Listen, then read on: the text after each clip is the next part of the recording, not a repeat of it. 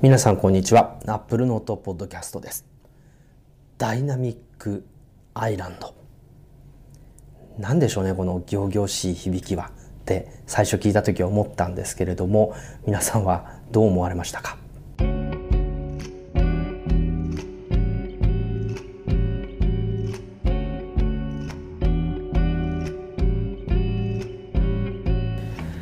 皆さんこんにちは松村太郎ですアップルのことを毎日考えていたい。そんな人のためのマガジンアップルノートの音声版ということでお届けしております。えテキストの内容はですねえこのアップルノートのマガジンの方でえまとめてお読みいただけるようにいたしますけれどもぜひこの機会に購読のほどよろしくお願いいたします。月額1000円となっております。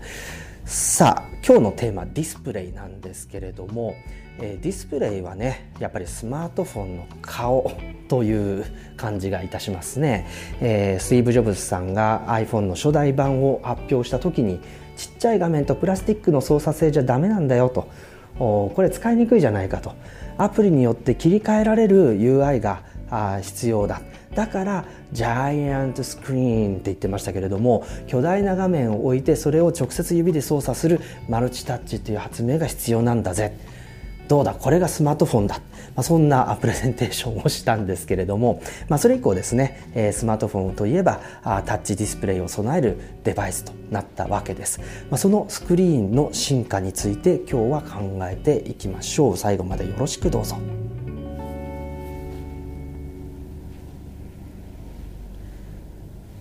さて、えー、今日のテーマスクリーンでございます、まあ、iPhone はですね3.5インチのスクリーンからスタートしました。3.5インチですよ。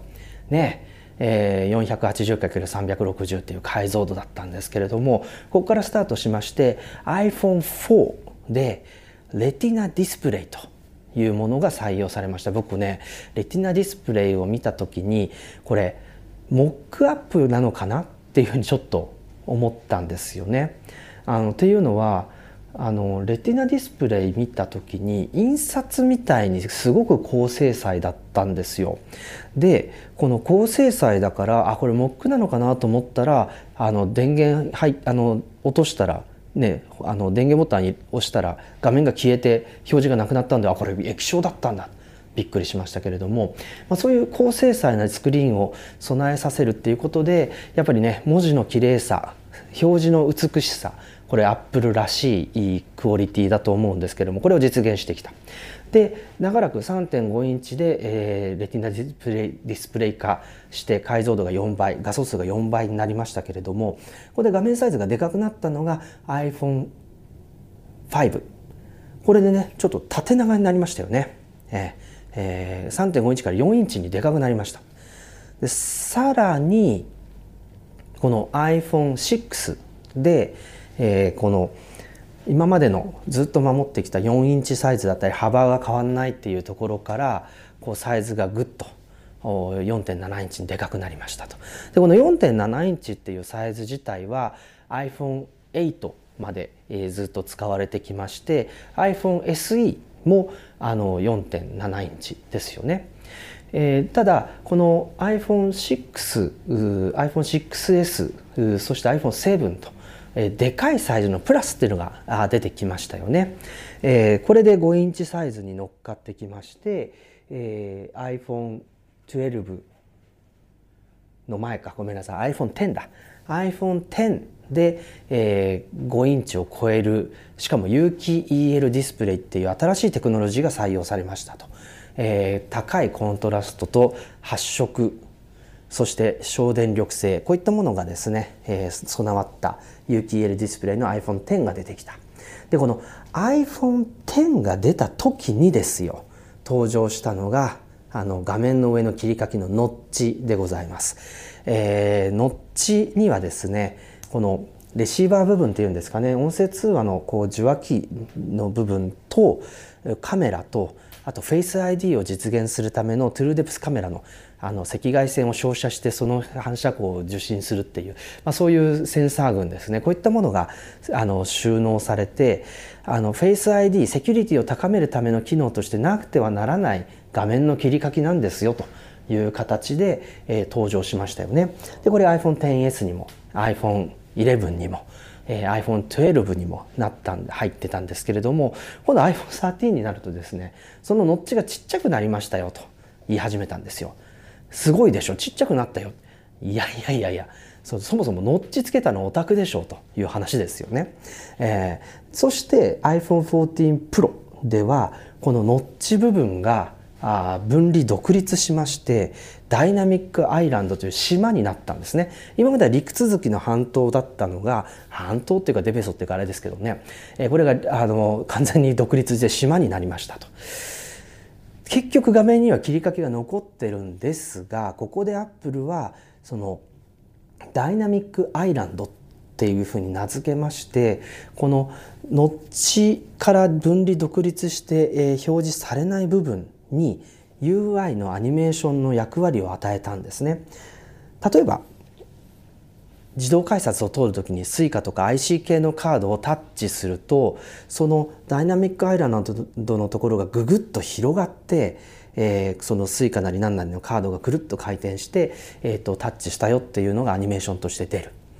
あるいはあこの例えば何でしょうね、えー、AirPods とかをこう接続しようとするとそのダイナミックアイランドのところにいい表示が出てきて、えー、それであの電池残量がちらっと表示される。あるいはタイマーを、えー、進めている時にはそこにタイマーの経過時間というのが表示される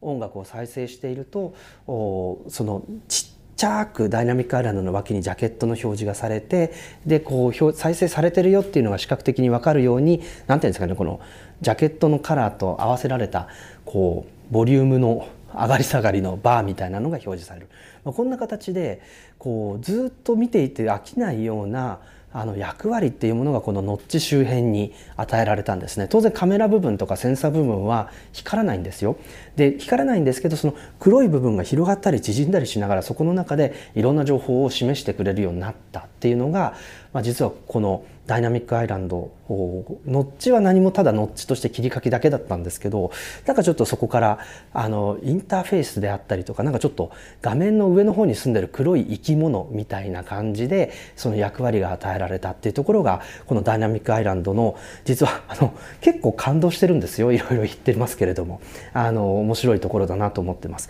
ただし皆さんはまだまだダイナミックアイランドの本領をちゃんと体験できていないっていうのも実際のところです。っていうのはアプリの API にはこのダイナミックアイランドに対してライブに情報を提供するライブアクティビティーズっていう機能があります。で例えばですけど最近一番体験したのはユナイテッド航空のアプリで自分が乗る飛行機を、えー、このアプリに登録しておくとこのダイナミックアイランドにこう出発まで何分ですよっていうカウントダウンと自分の座るべき席がずっと表示されてるんですね。例えば空港についてまあ大体国際線だとあの遅くとも1時間前ですよね、えー、それでチェックインしているとこのずっとですねそのアプリのカウントダウンがライブアクティビティーズとして回ってるんですよ。でこれ回っていて、えー、でこうそろそろゲートに行ってくださいとかゲート閉まりますよみたいな通知みたいなのも入ってくる、まあ、それで席の番号もちゃんと分かってるのでなんかいちいちチケット見てどこの席だっけとかやらないで済んだりあのゲートどこだっけって確認する時にはそのダイナミックアイランドに表示されてるライブアクティビティーズを長押しするとちゃんとその情報を見ることができるということで今やってるっていう人のコンテクストに合わせてそのダイナミックアイランドで情報提供をし続けているあるいはロック画面の下の方で、えー、とそういった実際に動く通知みたいなものが動き続けるっていうことでなんかいちいちアプリにアクセスしなくてもある程度の情報が分かったり今すぐ確認したいっていうことをパッと見ることができる。まあ、このえーと、ライブアクティビティーズとの組み合わせでこのダイナミックアイランドってもっともっとこう便利に感じたり面白く感じたりするんじゃないかなというふうに思っていて実はそういったアプリそんなにまだ使う機会がないのであのダイナミックアイランドの本領っていうのを体験する機会っていうのはまだまだ皆さんにとっては少ないのかなというふうに思っていましたけどでもですよだけど画面が切れてることには変わりないんですよね。えー、だから、まあ、そこをどう考えるかっていうところがまたちょっとあの難しいところですよね。やっぱりあのいや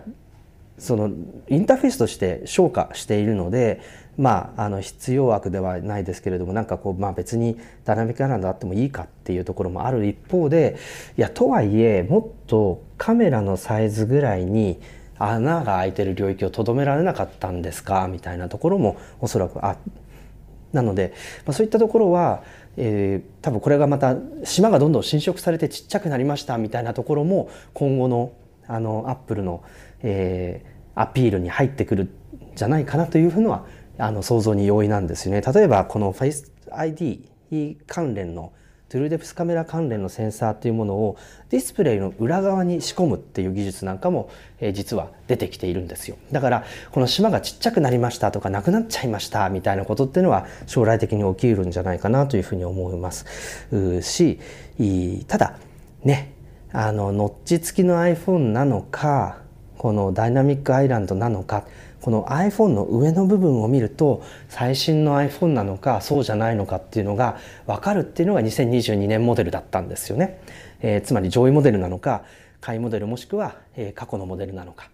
まあ、そういった意味ではあのなんて言うかなあの見せびらかすじゃないですけれどもこのダイナミックアイランドがあるかないかっていうのもちょっとアピール材料になっていたのかもしれないななんていうふうには思いました。皆さんはどうですかね？ライブアクティビティーズがダイナミックアイランドの中で動いてる様子とかあの体験したことありますでしょうか？そしてそもそもこのノッチとかダイナミックアイランドみたいな画面の切り書きありかなしかみたいなところは是非ツイッターなんかでコメントをお寄せください。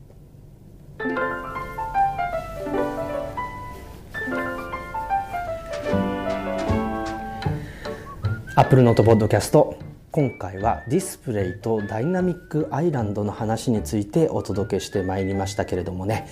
どうでしょうかね？ダイナミックアイランド皆さんありなのかなしなのかさっきツイッターって言っちゃいましたけどぜひ X の方で、えー、皆さんのコメントもいただけますと幸いでございます。まあでもねアップルもマーケティングあるいはプレゼンテーションが上手なので、えー、今まで自分たちでこう設置したハードルをですね乗り越えた。解決したっていうことを、えー、アピールするっていうこれねでもビジネスの授業なんかをやっているといわゆる問題発見あるいは問題設定みたいなものがむちゃくちゃうまいんだろうなというふうに思うんですよね。たとえ自分たちで設定した問題であってもそれを解決したんだっていうことをユーザー顧客に対して成果としてアピールするでそれ顧客に対して確かにそれ邪魔だったよね不便だったよね、まあ、そういう問題を共有してしまっているがためにその自ら設置したハードルであってもそれが解決されることに対して、え共感や喜びを覚える。まあ、そういうコミュニケーションが成立しているっていうところもアップルのブランドの強さであったり魅力であったりっていうふうになるんじゃないかなと思いますなのでノッチがちっちゃくなった